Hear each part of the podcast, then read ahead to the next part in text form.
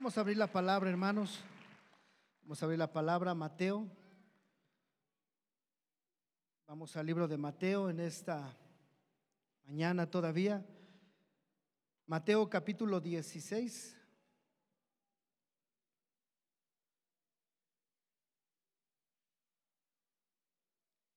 Y vamos a leer del versículo 13 en adelante al 17. ¿Estamos ahí? Mateo capítulo 16, del versículo número 13 al versículo número 17. ¿Ya lo encontraron todos? Amén. A ver, levante su Biblia. Si todos tenemos Biblia. O su teléfono, si trae este, ¿sale? Nada más los que traigan teléfono después de leer ya lo apagan y los que traen Biblia después de leer la cierran si quieren porque luego se quedan ahí leyendo, picados en la lectura. Llegando a casa terminan la lectura. ¿Estamos? Dice la palabra de esta manera. Viniendo Jesús a la región de Cesarea de Filipo, preguntó a sus discípulos diciendo, ¿quién dicen los hombres que es el Hijo del Hombre? Ellos dijeron, unos Juan, el Bautista, otros Elías y otros Jeremías. O alguno de los profetas. Él les dijo, ¿y vosotros quién decís que soy yo? Respondiendo Simón, Pedro dijo, tú eres el Cristo, el Hijo del Dios viviente. Entonces le respondió Jesús, bienaventurado eres Simón hijo de Jonás, porque no te, lo reveló carne ni sangre, sino mi Padre que está en los cielos. Oramos, Padre. Gracias, Señor, por la oportunidad que tenemos un domingo más, Señor, de poder escudriñar su palabra, Señor. Le pedimos que sea su presencia, Señor, en nuestras vidas y que nos guíe, Señor, en esta mañana. También, Señor, que pueda traer a nuestra vida, Señor, de su sabiduría para tomar las decisiones correctas, Señor, en ella, Padre, que nos guiarán, Señor, a caminar bajo su voluntad. Padre, le damos gracias en el nombre de Jesús. Amén. Dice que Jesús se juntó con sus discípulos y les hizo una pregunta. Y esta pregunta primero fue, ¿Quién dicen los demás? ¿Quién dicen los hombres que soy yo?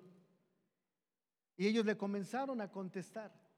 Pero después fue más directamente y le dijo, ¿y ustedes? Ya de una manera personal, les preguntó, les dijo, ¿y ustedes quién dicen que soy? Sus discípulos le comenzaron a contestar, hermanos. Unos dicen que eres Elías, otros dicen que eres el profeta. Pero si leemos la escritura, hermanos, si leemos los evangelios, nos vamos a dar cuenta que no solamente se decía eso de Jesús. Habían otros hombres que decían, tú eres un falso profeta, ¿se acuerdan ustedes? Habían otros que, por cierto, en una ocasión que es una, liberación, que dice una persona que estaba por ahí endemoniada, dice que le dijeron, tú echas a los demonios por Belcebú. ¿Se acuerdan ustedes? ¿Qué le estaban diciendo? Tú eres enviado de Satanás. Eso es lo que le estaban diciendo a Jesús. En ese tiempo, hermanos, miraban a Jesús de una manera diferente cada uno. Hoy han pasado dos mil años y sabe que podríamos preguntar lo mismo. ¿Quién dicen los demás que es Jesús? Y, sabe, podríamos respondernos. Hay historiadores, hermanos, que ven a Jesús no como el Mesías, no como el Salvador, como lo miramos nosotros. Hay unos que miran a Jesús como un hombre, hermano, en la historia, un hombre sabio, una ocasión tuve la oportunidad de, leer un libro. Ese libro se llamaba Jesús, el hombre más sabio de todos los tiempos. Pero ese libro solamente se enfocaba en la persona de nuestro Señor Jesucristo y él decía que había sido un hombre inteligente, hermanos. tan inteligente que dice que al venir a esta humanidad y mirar la necesidad de la humanidad, mirar que estaban necesitados de amor, dice que él comenzó hablarles acerca del amor. Y dice que fue tan inteligente que él dijo solamente haciéndoles creer que alguien más va a morir por ellos, esto puede seguir. Dicen que fue tan inteligente que pudo él dominar su mentalidad y hacerse pasar como si estuviese muerto. Claro, eso no nos lo dice la palabra. Ni vaya usted a decir que eso pasó, no. Muchos miran a Jesús de esa manera. Otros miran a Jesús, hermano, tal vez como como un, este, ¿cómo le podría decir? Como un personaje religioso solamente. O, o en ocasiones hasta como un objeto religioso. ¿Cuántas veces no hay personas que tienen una imagen de supuestamente de Jesús? ¿Estamos de acuerdo? Y lo miran solamente como ese objeto religioso que pueden colgar en la casa, que pueden traer en la cartera, que pueden colgarse en el cuello, pero solamente como eso, un objeto religioso. Los judíos, hermano, los que no creen en Jesús en estos tiempos, dicen que Jesús, sabe, solamente fue un impostor. En el, Islam, por ejemplo, a Jesús lo miran, hermanos, como un profeta, uno de los profetas muy importantes. Y, pudiésemos hablar, hermano, de muchas otras maneras en las que miran a Jesús. Algunos otros se han atrevido a decir que fue un mito y que Jesús no existió. Sabe, una ocasión escuché y decía, aquella persona que diga que Jesús no existió es, un, es una persona que no ha leído. Es una persona solamente que es necia y que es terca. Porque aún la historia, hermano, nos habla de la existencia de Jesús. Aún el tiempo, hermano, se dividió antes de Cristo y después de Cristo. Pero Jesús fue una realidad. Ahora, la pregunta sería, hermano, ¿quién es para ti? ¿Quién es para ti Jesús? Porque sabe que aún dentro de la iglesia, hermano, muchos seguimos mirando a Jesús. Tal vez en ocasiones, mire, usted tuvo un problema, usted tuvo una situación y miró como ese que le podía ayudar solamente. Como mira tal vez a un abogado cuando usted tiene un problema legal y ve la necesidad de un abogado y va y lo contrata y, y, le resuelve, se resuelve el problema tal vez a su favor y queda agradecido tal vez en ese momento, pero hasta ahí se acabó. O tal vez como en alguna ocasión, tal vez usted puede estar enfermo y así como visita un médico y después de hacer estudios y todo esto le receta medicamento y usted queda sano y tal vez queda agradecido solamente. Y sabe que tristemente, hermano, dentro de la iglesia muchas ocasiones se ve de esta manera a Jesús. Y, y Dios, hermano, que es fiel, El que ve la necesidad de nuestro corazón. Y cuando nosotros venimos necesitados, claro que Él nos ayuda. Claro que cuando usted le pide, cuando usted viene con un corazón sincero, podemos recibir respuesta de Él. Pero para muchos Jesús nada más fue en ese momento quien le ayudó. Pero podemos ver, hermanos, en la palabra, ¿sabe? Muchos personajes que miraron a Jesús de una manera correcta. ¿Han escuchado a aquellos dos hombres que murieron al lado de Jesús? Dice que uno murió a su izquierda y que otro murió a su derecha. ¿Cómo se llamaban esos hombres? ¿Mandé? ¿Cómo? Dimas y gestas, dice la hermana. Perfectamente mal contestado. No, la palabra no dice, sabe, la tradición religiosa les puso esos nombres, pero si usted lee la palabra, hermanos, mire, hay algo bien interesante que eso sí se lo quiero decir y que llegando a casa lo lea usted. Mire, está interesante esto porque en el Evangelio de Mateo dice que habían dos hombres, uno a la izquierda y uno a la derecha. Mateo capítulo 27 y versículo 44, no, apúntelo, pero no lo lea ahorita. Dice que los dos injuriaban a Jesús. Dice que todos lo injuriaban, la gente que pasaba le injuriaba, uno le decían, a ver si es cierto que eres el Hijo de Dios, bájate, sálvate, a muchos salvaste, sálvate a ti mismo. Y dice en ese versículo, y los dos que estaban a su lado también le injuriaban. En Marcos capítulo 15, versículo 32, explica es, Marcos casi lo que está diciendo Mateo. Y dice también que pasaba la gente, le injuriaba. Y dice, y los, los dos que estaban a su lado también le injuriaban. No dice sus nombres.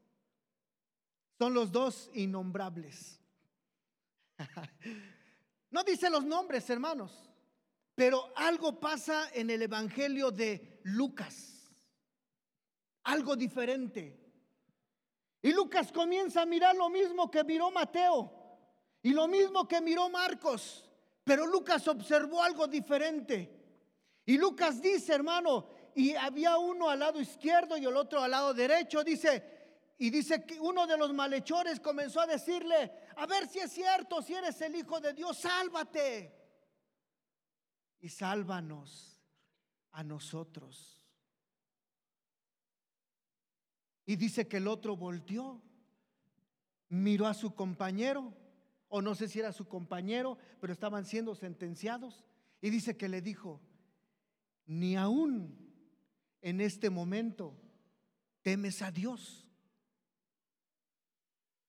Y dice que le dijo, mira, tú y yo estamos pagando lo que hemos hecho. Pero él, refiriéndose a Jesús, no ha hecho nada malo.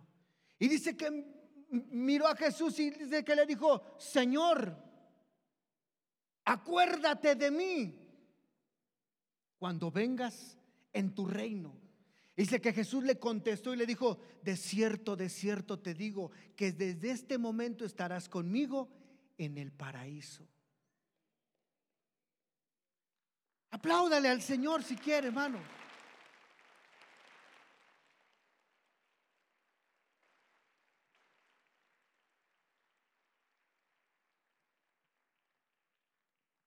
Tres personas, dos dijeron que los dos le injuriaban.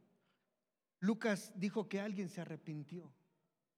Muchos hombres al leer estos versículos han dicho la Biblia se contradice. Porque si Mateo y Marcos dijeron que los dos le injuriaban, ¿por qué Lucas dijo que uno se arrepintió? ¿La Biblia se contradice entonces? No, hermanos, la palabra nunca se contradice. Y cuando usted le digan hay una contradicción, mire, busque, ore y pídale dirección al Señor. Porque hay cosas maravillosas cuando usted escudriñe la palabra. Mateo y Marcos no se equivocaron, hermanos. Los dos hombres estaban en esa condición. Y al estar en esa condición, pasar por momentos difíciles, hermanos, pasar por situaciones adversas, sabe, siempre les, creo que ya les expliqué una ocasión aquí, pueden pasar dos cosas. Una, se endurece el corazón y se le echa la culpa hasta Dios. ¿Sí o no? ¿Por qué me mandaste esta enfermedad? ¿Por qué este problema? ¿Por qué te lo llevaste? ¿Por qué te la llevaste? ¿Por qué y por qué? Y, nos volvemos en contra de Dios. Estos hombres, ¿sabe? Estaban en esa condición. A ver si es cierto. Eh, uno dice que le dijo, a ver si es cierto, sálvate y sálvanos. Ese hombre, hermano, quería ver, acuérdese, miraba en Jesús quién podía ayudarlo, pero solamente para ayudarlo a salir del problema para seguir viviendo de la misma manera. ¿Sabe? Los, los, tres, los dos hombres estaban pasando por este momento difícil. Y Mateo y Marcos vieron que los dos estaban, dice, injuriando a Jesús. Pero algo pasó en el corazón de, uno, hermano. Después tal vez de, de sentir eso, esa situación adversa, esa necesidad, ¿sabe? Se arrepintió. Y entonces miró a Jesús de la manera correcta. Como su, dice que le dijo, Señor. Este otro ya no le dijo, a ver si es cierto, tú, aquel. No, dice que le dijo, Señor, acuérdate de mí. Este otro hombre lo estaba ya reconociendo como su Señor. Y lo segundo que le dijo, acuérdate de mí cuando vengas en tu reino. Ahora estaba creyendo, tal vez él había escuchado las promesas y no las había eh, creído. Nunca había aceptado venir a los pies de Cristo. Pero en esta ocasión le estaba reconociendo como su Señor, como su Salvador. Acuérdate de mí cuando vengas en tu reino. Este hombre miró a Jesús, hermano, de la manera correcta, como su Señor y como su Salvador.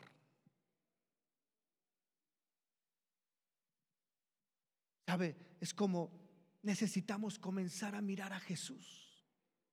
Mire, este otro no, no dijo, líbrame de este momento. Él dijo, no, lo que vaya a pasar. Pero acuérdese, recordó la promesa de vida eterna que solamente Jesús da. Él recordó la promesa de perdón que solamente Jesús da. Muchos otros dijeron, ¿quién es este que se atreve a perdonar? ¿Se acuerdan? En una ocasión Jesús les tuvo que decir, miren, ¿qué es más fácil decirle? ¿Tus pecados te son perdonados? O decirle, toma tu lecho, levántate y vete. Y dijo, pero para que vean ustedes que el Hijo del Hombre tiene potestad, dice que le dijo al hombre, al hombre que estaba postrado enfermo, levántate, toma tu lecho y vete a tu casa. Él es Jesús, hermano, nuestro Señor. Es Jesús nuestro Señor. Es Jesús nuestro Salvador. Número dos.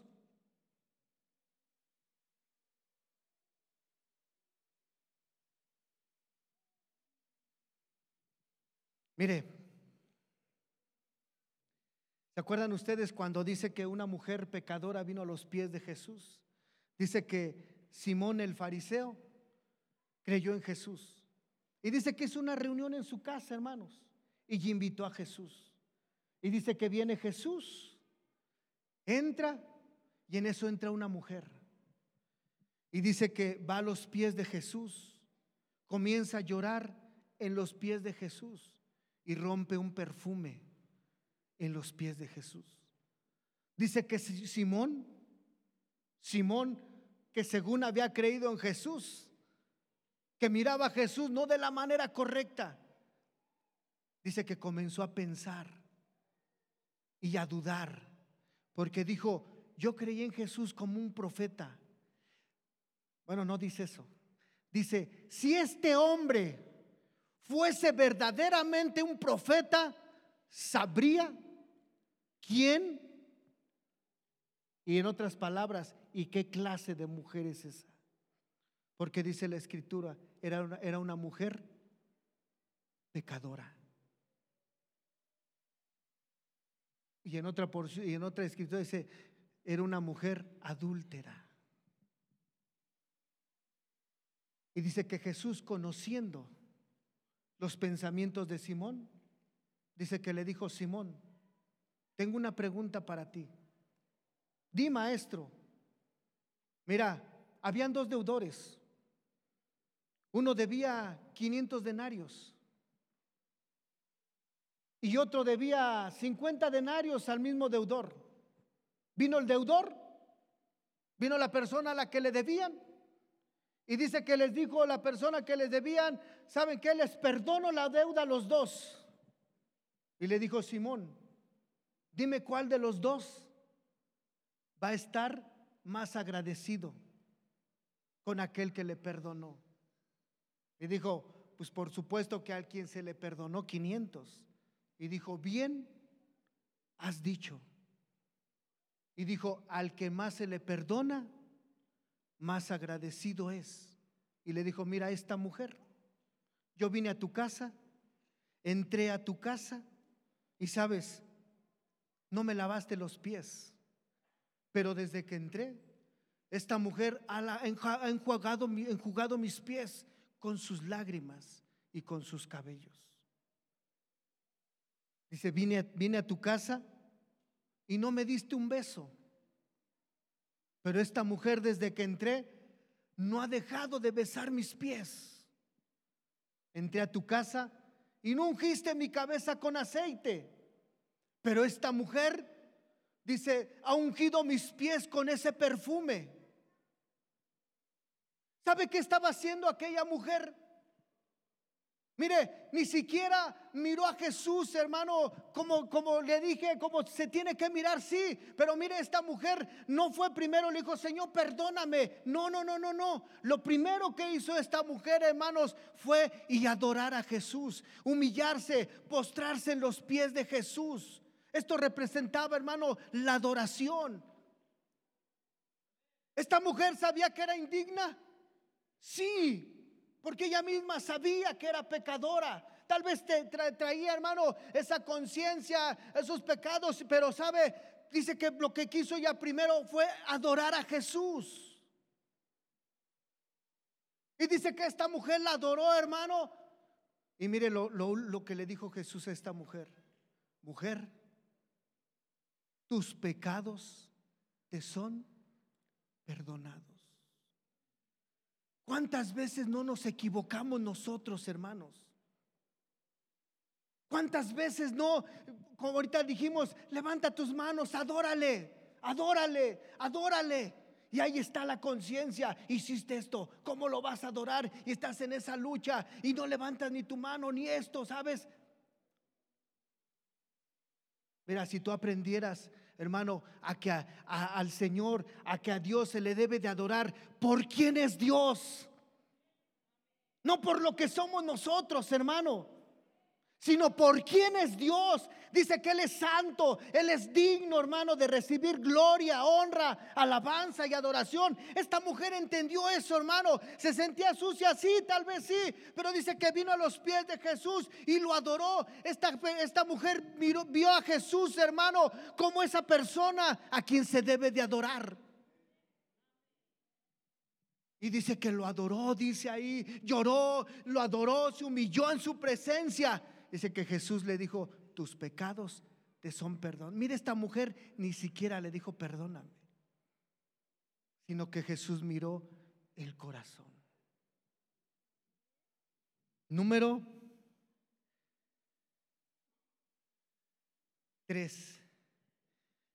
Ay, ya se me va el tiempo. Mire, muchos miraron en Jesús quien podía sanarlos. ¿Se acuerda esa mujer que dice que estaba enferma de flujo de sangre y que ya tenía mucho tiempo? Dice que esta mujer dijo, si tan solo tocar el borde de su manto, seré sano. ¿Sabe? Esta mujer, hermano, miró en Jesús, el único quien podía traer esa sanidad a su cuerpo.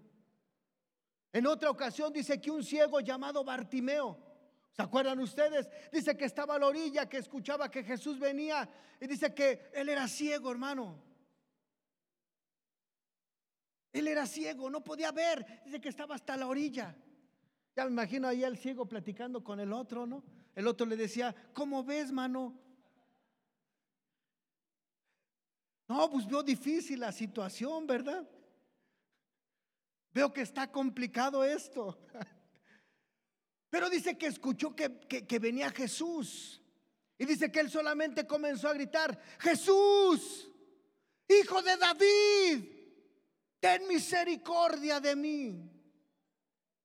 Dice que fue tanto su grito, hermano, que los discípulos de, vayan a callar, es escandaloso.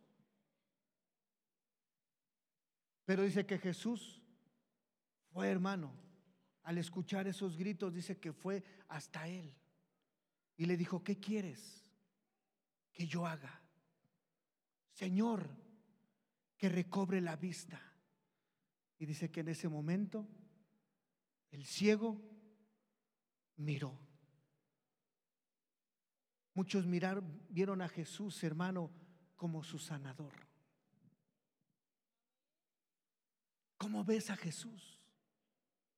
Número cuatro, ¿sabe? ¿Se acuerdan ustedes de Pablo? El apóstol Pablo. Pablo miró a Jesús cuando tuvo ese encuentro con él, hermano. Miren, en ocasiones el encuentro con el Señor va a ser diferente. Pablo, un, hombre, hermano, con un corazón este, duro para con el Señor, fiel a sus creencias, dice que se encuentra con Jesús. Dice que va de, de camino a, Damasco, ¿se acuerdan ustedes? Y dice que se cae, ¿verdad? ¿De dónde se cayó Pablo de veras? Pregunta. ¿Eh? De un caballo. ¿Sí?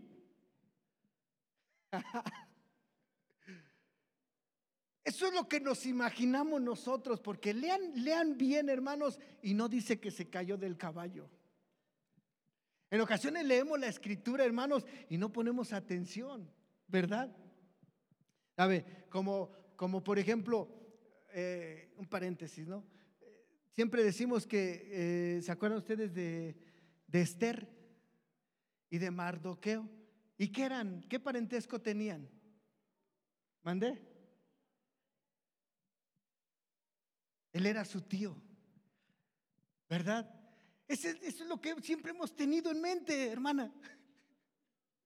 Y no. Vienen siendo primos. Porque dice que es la hija de su tío. Léanlo después, bueno, eso solamente porque les digo que en ocasiones nos quedamos y así Pablo se cayó del caballo. No, no, dice que iba de camino a Damasco y como pensamos que nosotros que iba en caballo, decimos, ¿no? Si pensáramos que iba en tren, no, chocó el tren. Si pensábamos que iba en camión, bueno, pero dice que tuvo un encuentro con Jesús, hermano, que cayó al piso, quedó ciego y todos sabemos la historia de Pablo. Y después que dice que es lleno del Espíritu Santo, Pablo, hermano, mire, Pablo comienza a predicar y mira a Jesús. Y me gusta mucho, hermano, lo que, lo que Pablo habla de Jesús en el libro de, de Filipenses, hermano. En el libro de Filipenses, ¿sabe?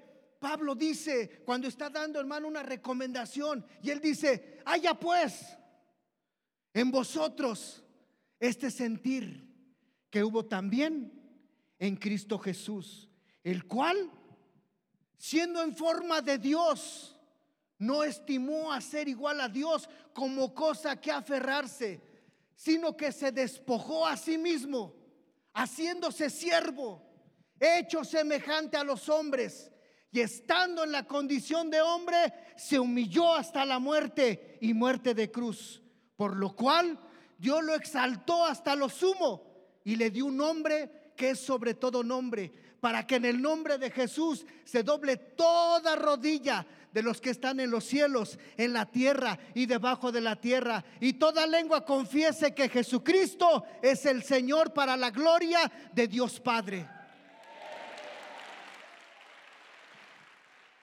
¿Sabe cómo miraba Pablo, hermanos, a Jesús? Como el Señor, el creador de todas las cosas. En quien un día dice, se va a doblar toda rodilla. ¿Sabes, hermano? Un día toda la humanidad. Todos los que miraron aún a Jesús de una manera incorrecta. Todos los que miraron a Jesús, hermano, como un farsante, como un impostor. Todos los que miraron a Jesús como ese ser digno de adoración. Todos los que miraron a Jesús creyendo, dice, todos van a doblar sus rodillas delante de Él. Y todos, dice, confesaremos que Él es el Señor. ¿Cómo miras tú a Jesús? ¿O cómo has mirado en todo este tiempo a Jesús, hermano? Gloria a Dios. Gloria a Dios. Pero si solamente como, como, como miras en ocasiones una pastilla, hermano, que solamente cuando te sientes mal y que no lo miras cada día, hermano, como tu Señor, como tu Salvador, como el que camina a tu lado, como el que va contigo, hermano. Tal vez estaremos mirándolo como lo miran todos los demás. Cierra tus ojos.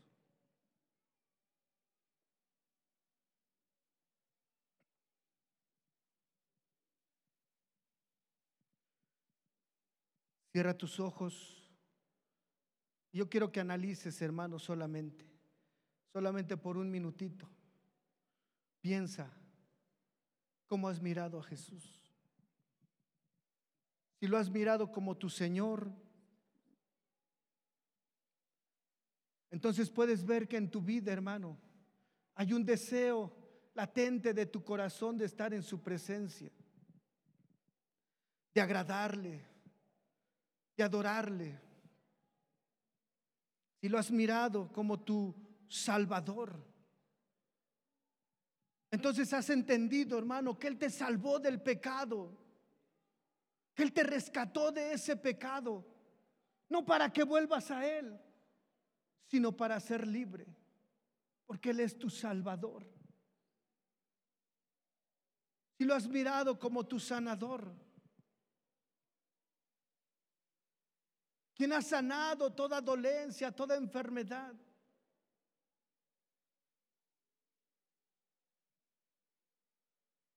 Tienes que ser agradecido en tu corazón y seguir adorándole y seguir agradeciéndole por siempre por sus bondades.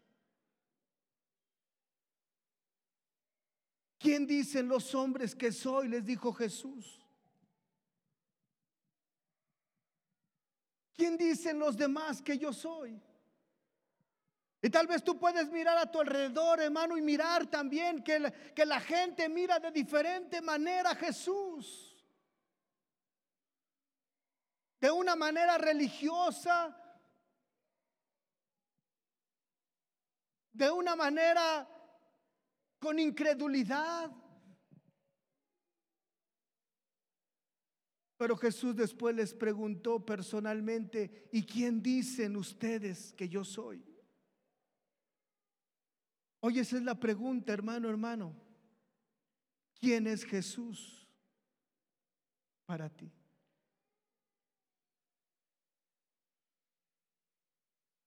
¿Quién es Jesús para ti?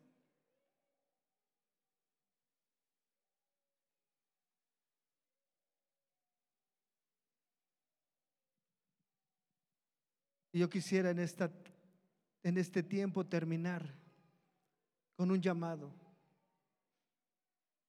Y tal vez has visto a Jesús.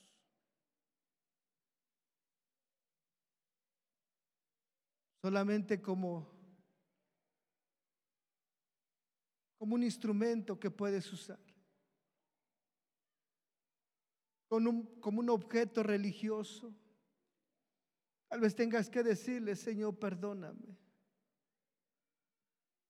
Tal vez has mirado a Jesús como quien está distante, quien es ajeno a tus problemas. Tal vez, tengas que decirle, Señor, perdóname. Y poner tus ojos en Jesús, como lo dice su palabra, como el autor y el consumador de nuestra fe como aquel que dio su vida en esa cruz para perdonarnos, como aquel hombre que te dije al principio, que estaba al lado de Jesús padeciendo por sus pecados, pero que al final le dijo Jesús, Señor, acuérdate de mí cuando vengas en tu reino. Y si en esta mañana quieres decirle, Señor, aquí está mi vida.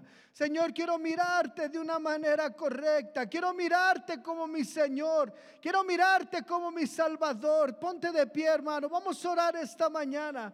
Vamos a hacer una oración juntos.